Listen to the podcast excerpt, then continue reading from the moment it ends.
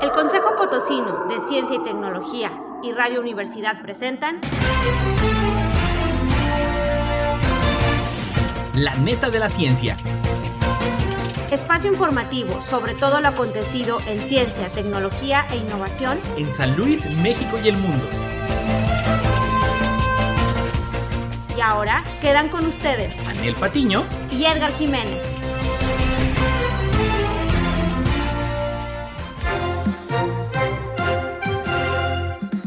Buenos días a todos. Gracias como siempre seguir sintonizando Radio Universidad. Bienvenidos a la neta de la ciencia.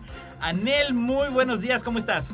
¿Qué tal, Edgar? Muy bien, muy buenos días. ¿Qué ánimos tienes hoy, eh? No, ánimos como siempre porque, bueno, sí, efectivamente, si bien hemos tenido días de cambio, evidentemente a gran parte la mitad del país, pues prácticamente vivimos una jornada electoral interesante, pues bueno, hay que esperar obviamente ya finalmente lo, lo que se dictamine por parte de las autoridades, pero como siempre en él, sin importar eh, lo que suceda, pues tenemos que echarle ganas a la vida, tenemos que salir siempre adelante y ver por tener siempre un mejor San Luis. Entonces yo creo que esa es la buena vibra que siempre debemos de tener en él y pues hay que darle. Así que nos vamos al resumen de noticias. A darle, Edgar. Resumen de noticias. Meteorito, listo para abrir. Medio ambiente y la importancia de rescatar suelos de zonas áridas. BMW San Luis Potosí busca ser la primera planta carbono neutral en México. No estudiar matemáticas afecta al desarrollo cerebral de los adolescentes. IPN desarrolla plantillas para prevenir úlceras en el pie diabético.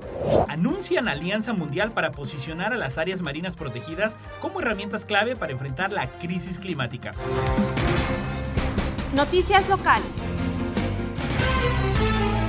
Ok, pues fue precisamente platicando y entrando a las noticias locales, que como te digo, pues eh, nuestro San Luis Potosí está lleno de sorpresas y no para ello fuera del sector de ciencia y tecnología, pues resulta ser que ya después de muchos esfuerzos, de muchísimos esfuerzos que definitivamente se hicieron a través del Consejo Potosino de Ciencia y Tecnología, pues y, eh, de la redacción desde el periódico El Express, el Museo Interactivo de Astronomía El Meteorito ya está listo para abrir. Tiene previsto su evento inaugural para julio o agosto, tras culminar precisamente lo que recientemente acaba de terminar como el proceso electoral, según informó el titular de la Secretaría de Cultura.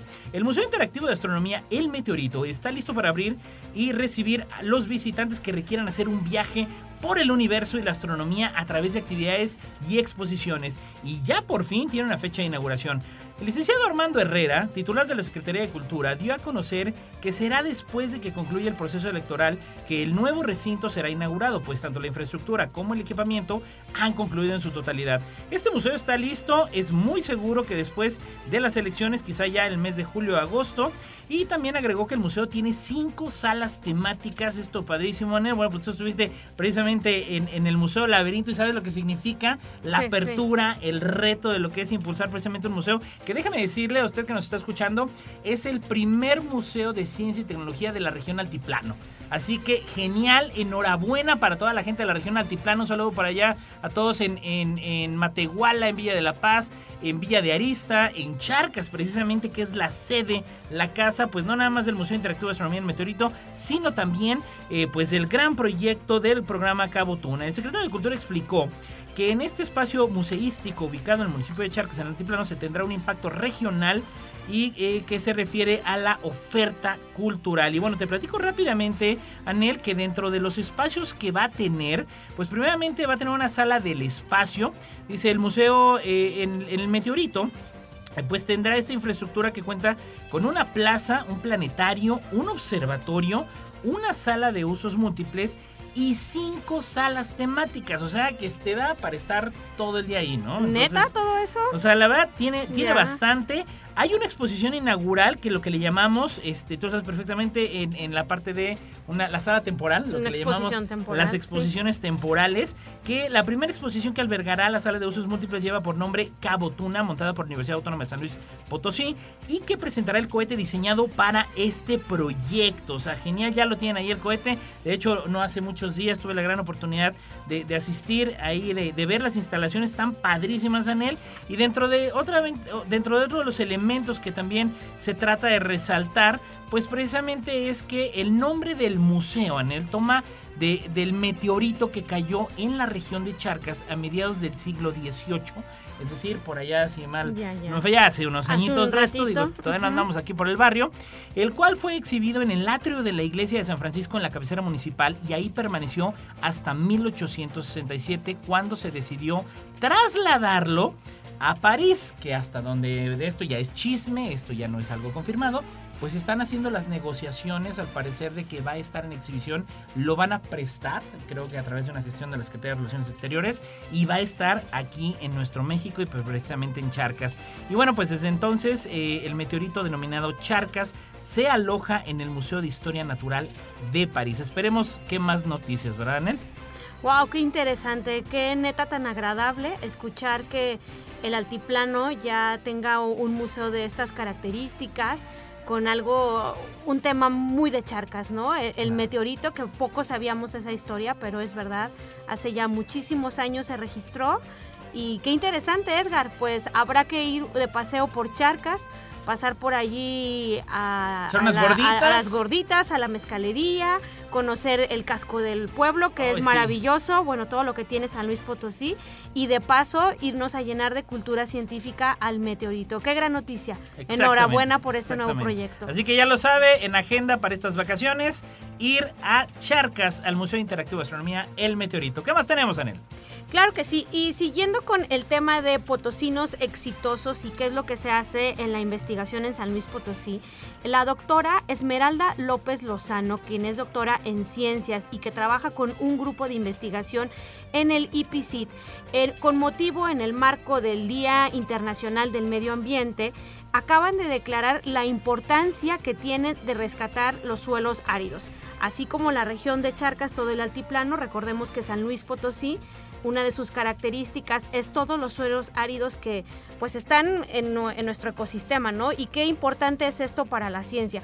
La doctora, junto a su grupo de investigación, se dedican a estudiar justamente las comunidades microbianas que viven en los suelos de zonas áridas, tratando de descifrar qué factores afectan los procesos de movilización de nutrientes esenciales como el fósforo y el nitrógeno, en los que estas comunidades microbianas participan, además de entender cómo pueden facilitar la tolerancia al estrés ambiental en las especies ve- vegetales de estas regiones.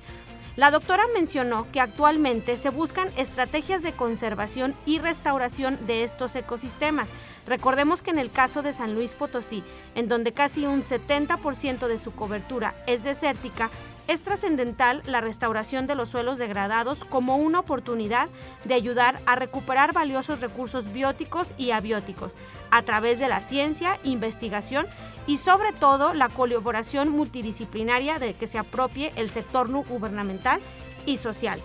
Menciona la doctora que es importante ayudarle a estos ecosistemas a recuperarse de la degradación derivada de los cambios de uso de suelo y sobre todo la explotación de los recursos.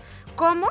A través de soluciones multisectori- multisectoriales, es decir, ir desde la ciencia básica hasta la ciencia aplicada, sin dejar de tomar en cuenta aspectos comunitarios, sociales y económicos para proponer soluciones integrales y globales en esta problemática. ¿Te das cuenta qué interesante es esta relación entre el sector social y la ciencia para el rescate de ecosistemas?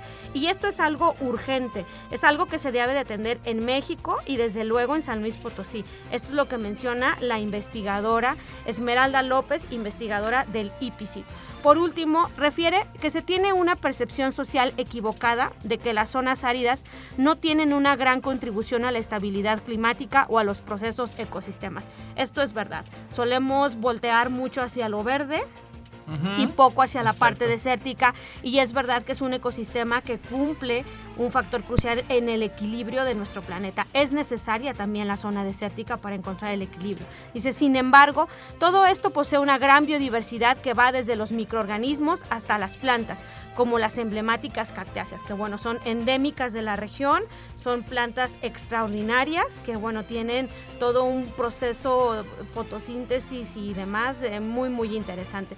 Además de esto, bueno, se poseen las mayores proporciones de cobertura en el planeta. Sabemos que en el planeta, además de agua, pues también hay muchas zonas áridas, por lo que son importantísimas para regular los procesos a nivel global. Los desiertos mexicanos están más vivos de los que a veces pensamos y requieren ser conservados. Absolutamente, y bueno, es una dependencia total. Y bueno, pues no es la excepción. San Luis Potosí, la Universidad Autónoma tiene el Instituto de Investigaciones Desérticas, el IPC tiene el CITSA, el COPOSIT. Pues tenemos un espacio de divulgación que se llama el Jardín del Desierto, que es una colección eh, de suculentas y cactáceas que de verdad, cuando tenga oportunidad, visítenos allá en el COPOSIT. Tenemos el Jardín del Desierto, un lugar verdaderamente precioso y que sirve para, eh, para, para de verdad sensibilizarnos de cuidar nuestra flora y fauna pues del desierto potosino. San Luis Potosí es rico, es un mosaico de colores, pero definitivamente pues como comenta Sanel, esta dependencia es fundamental y esa participación que tuvieron del EPICIT como siempre al frente en el Día Mundial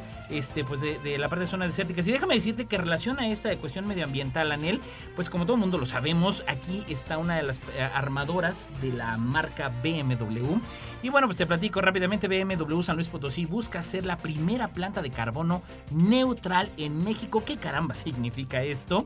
Pues bueno, primeramente déjame platicarte que esta empresa, BMW Group, eh, ha establecido como meta la reducción del 80% de las emisiones de CO2, adoptando un enfoque estratégico para todas sus áreas, incluyendo la cadena de suministros, el proceso de producción, así como las emisiones generadas por sus vehículos. Esto lo declaró Harald Gorche, presidente y CEO de la planta San Luis Potosí. Y bueno, ¿qué están haciendo? Finalmente ellos, para lograr esto, esta reducción de emisión de CO2, ha desarrollado una estrategia de sostenibilidad enfocada en cuatro pilares con el objetivo de desarrollar medidas de alto impacto en temas ambientales. Básicamente lo platico en él, pues el primero de ellos es la eficiencia energética, es decir, es algo que, que, nos atañe a todos. Luego lo que le llaman la huella de carbono, así como la huella hídrica de cuántos litros utilizas en tu, en tu vida y no es cuánto tomas, sino la carne que te comiste, el transporte que utilizaste, la ropa que, que te lavaron o que tú lavaste, cuánto estás dejando. Bueno, pues lo mismo sucede con el CO2. La eficiencia energética, que significa eh, que, por ejemplo, en el área de pintura han desarrollado un sistema que aprovecha el calor residual recuperando el aire caliente de los hornos y lo utiliza en otros procesos. Es decir, la misma energía que se genera en otras partes de la línea. Es decir, tú estás armando el carro y generas calor en algunos productos que estás perdiendo. Ese calor, por decir, lo agarras, o voy a decir de una manera muy burda, lo agarras y lo utilizas dentro de otro proceso. Otro de los pilares es fuentes de energías limpias que ay Dios nos oiga, este sí necesitamos política pública en materia de eso, digo, creo que todos los países lo están haciendo, México no se puede quedar en la generación de fuentes de energías limpias, el uso eficiente de agua, que esto es fundamental, creo que queda por demás decirlo, y finalmente cero residuos en relleno sanitario un manejo eficiente y de reciclaje. Así que es fundamental y bueno, eh, es un ejemplo a seguir en este sentido, saber lo que están haciendo las compañías, porque más allá de buscar las cuestiones de, lucro o de eficiencia, creo que debemos de hacer notar que cuando una empresa a la par, y vaya que hay empresas potosinas, tienen una responsabilidad hacia la sostenibilidad, hacia qué van a dejarle a las siguientes generaciones, vale mucho la pena. Y bueno, pues con esto terminamos las noticias locales. Vámonos con lo que sigue. Científico de la Semana. Doctor Manuel Peinbert Sierra. Nació en la Ciudad de México el 9 de junio de 1941. Realizó sus estudios profesionales en la Facultad de Ciencias de la UNAM y doctorales en el Departamento de Astronomía en la Universidad de California, en donde trabajó también como investigador. Además, es investigador emérito en el Instituto de Astronomía y profesor en la Facultad de Ciencias de la UNAM. Sus aportes científicos más significativos han sido en el campo de la determinación de abundancias químicas de las nubes de gas de donde se forman las estrellas y del material que arrojan algunas estrellas en nuestra galaxia y en otras galaxias, así como su aplicación al estudio de la evolución química de estos sistemas y del universo en su conjunto. Fue él quien estableció que el 23% de la masa existente en el universo es helio y el 77% hidrógeno. Esta aportación la hizo cuando tenía 33 años. El doctor Manuel Peinbert Sierra es miembro extranjero de la Academia Nacional de Ciencias de Estados Unidos. Fue vicepresidente de la Unión Astronómica Internacional, miembro asociado de la Sociedad Astronómica Real de Inglaterra, de la Academia de Ciencias del Tercer Mundo, de la Academia de Ciencias de América Latina, de la American Philosophical Society y pertenece a la Junta de Gobierno de la UNAM, al Colegio Nacional y al Consejo Consultivo de Ciencias de la Presidencia de la República. Ha recibido el Premio Nacional de Ciencias y Artes, el Premio de Ciencias de la Academia de la Investigación Científica Arturo Rosenbluth, Premio Universidad Nacional de Ciencias Exactas, la Medalla Académica de la Sociedad Mexicana de Física, Medalla Guillaume Boudet del Colegio de Francia, Medalla de la Academia de Ciencias del Tercer Mundo. Ha publicado más de 195 trabajos originales de investigación, los cuales han obtenido alrededor de 11.000 citas en la literatura científica internacional. Ha participado además en más de 100 simposios internacionales en 25 países y presentado alrededor de 100 conferencias en el extranjero. Ha participado también en programas de radio y televisión universitaria y ha compilado varios libros de divulgación. También ha sido autor de más de 45 artículos de difusión. No importa en qué parte del mundo estés, recuerda sintonizarnos en la web radio y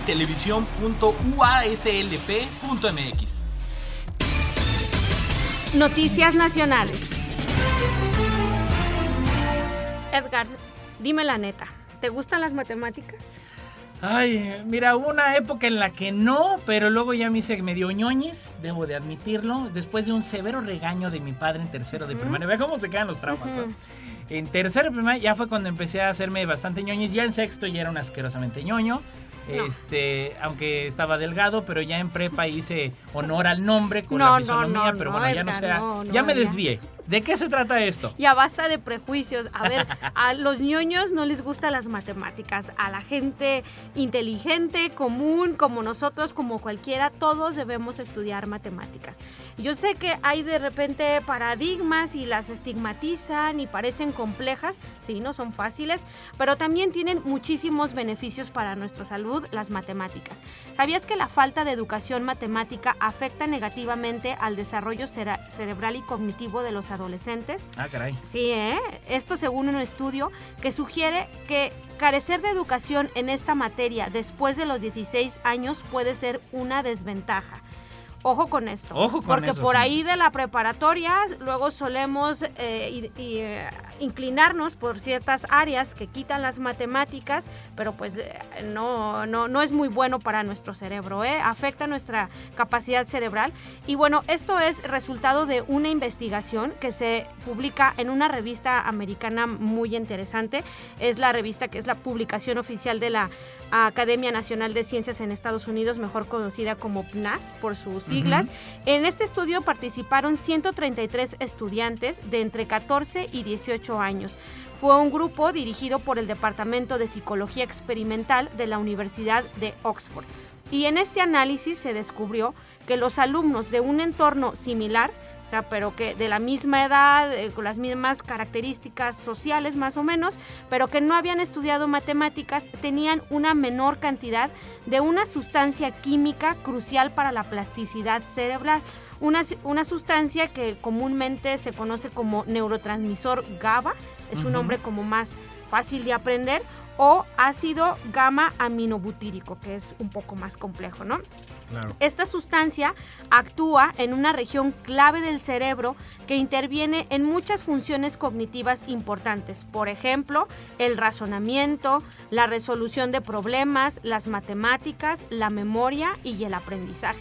Entonces, las matemáticas no solamente es aprender problemas complejos, sino que lejos de todo esto, el esfuerzo que hace tu cerebro, pues produce esta sustancia que nos ayuda pues justamente a promover la, pues el crecimiento de esta zona, bueno, no el crecimiento, sino la interacción de por ahí aminoácidos en el, en el cerebro y con esto, pues bueno, vienen eh, sustancias importantes y con esto se genera el razonamiento, la resolución de problemas, matemáticas, como ya lo habíamos mencionado. Basándose en la cantidad de sustancia química cerebral encontrada en cada estudiante, los investigadores pudieron discriminar entre aquellos que estudiaban o no las matemáticas. Es decir, los sometieron a una prueba y de ahí descubrieron con cuánta sustancia tenía, quienes sí estudiaron y quienes no estudiaron debido a la generación de esta sustancia en su cerebro. Además de esto, bueno, este caso eh, predijo que estos alumnos que se habían sometido al estudio, después de 19 meses, se comprobó pues en una prueba de matemáticas muy importante donde los resultados pues fueron evidentemente exitosos. Los investigadores no encontraron grandes diferencias en la sustancia química antes de que los adolescentes dejaran de estudiar matemáticas. Es por eso que es tan importante. Roy Cohen Kardosh es profesor de neurociencia cognitiva de la citada universidad explicaba que las habilidades matemáticas están asociadas a una serie de beneficios como el empleo, el estatus socioeconómico, la salud mental y física. Y bueno, son actividades que van relacionadas cuando tú tienes una estabilidad, un equilibrio en la parte emocional, en la parte económica, eh, razonas mejor, tomas mejores decisiones, tienes pues por ende mayores probabilidades de éxito en la vida, ¿no? Es importante la salud mental. Interesante, interesante. Así que ya lo saben, chavos, que quiero estudiar para chef y que porque eso no se usa en matemáticas, Jóvenes, las matemáticas es absolutamente en todo. Por ahí tenía un profesor en el Departamento de Física y Matemáticas, Daniel, que hacía según el cálculo de la fórmula del amor. O sea, que hasta ahí le metían las matemáticas. E Ve tú a saber si sí funciona. Todo es matemáticas hasta el, hasta el tener o no pareja puede ser cuestión de matemáticas, de ah, verdad. Hay predicciones caóticas en las que suele haber números detrás, ¿eh? Sí, sí, sí En todo hay números, detrás de todo hay números, Edgar. No, y en definitiva, y bueno, yo sé a quién le gustan las matemáticas y aprovecho para mandarle un gran saludo y un abrazo, que es a la doctora Mónica Amador García, coordinadora de investigación del Instituto Tecnológico Superior de Río Verde. Moni, un fuerte abrazo que nos está escuchando allá en la zona media de San Luis Potosí, impulsando la ciencia y la tecnología en todos los jóvenes. Un gustazo y bueno, vamos a entrar ya prácticamente a las últimas dos notas, Anen, rapidísimo. Te platico, el Instituto Politécnico Nacional desarrolla plantillas para prevenir úlceras en el pie diabético. Egresados del IPN desarrollaron un prototipo de plantillas con sensores de presión, temperatura y humedad que previenen úlceras en el pie diabético, las cuales se vinculan con una aplicación móvil. Diafetis Nombre del proyecto fue desarrollado por Ángela Yasmín Pérez Aguirre y Leonardo Gabriel Romero Rico, quienes explicaron que esta patología tiene como principal causa la neuropatía diabética, que afecta las fibras nerviosas y provoca entumecimiento o reducción sensitiva en las plantas de los pies y si no se trata a tiempo podría complicarse. Interesante, interesante este ejercicio y bueno, como siempre el IPN también dando grandes sorpresas en innovación y desarrollo tecnológico. Y bueno, pues nos vamos con las internacionales. Noticias internacionales. En antelación a las conferencias que las Naciones Unidas sostendrán en este año sobre el cambio climático en la conferencia COP26 y sobre la biodiversidad, Chile, Costa Rica, Francia, Reino Unido y Estados Unidos han anunciado hoy una nueva alianza mundial para fomentar el rol de las áreas marinas protegidas como soluciones basadas en la naturaleza para convertir el cambio climático.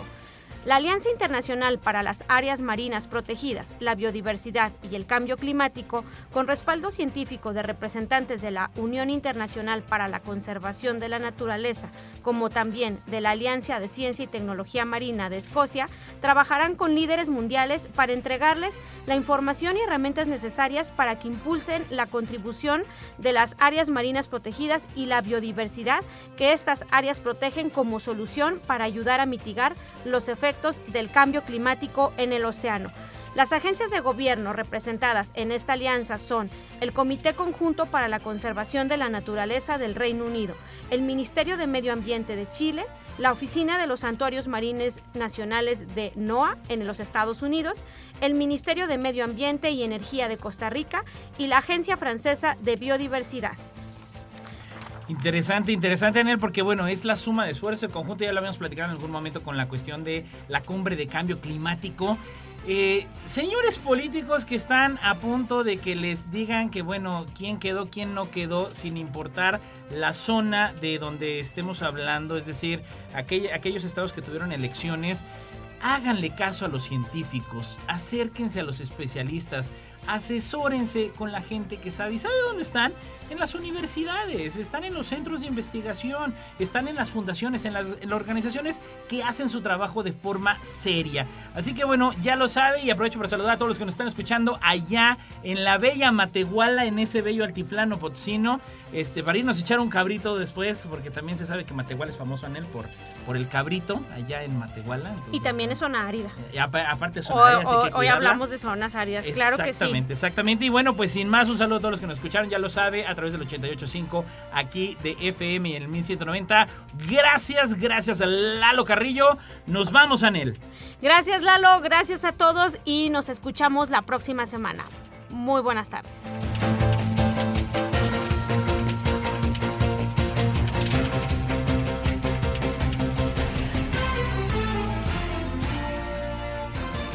Esto fue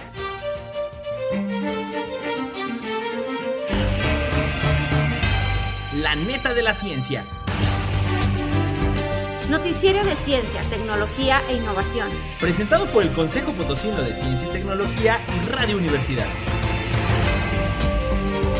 Con Anel Patiño Y Edgar Jiménez.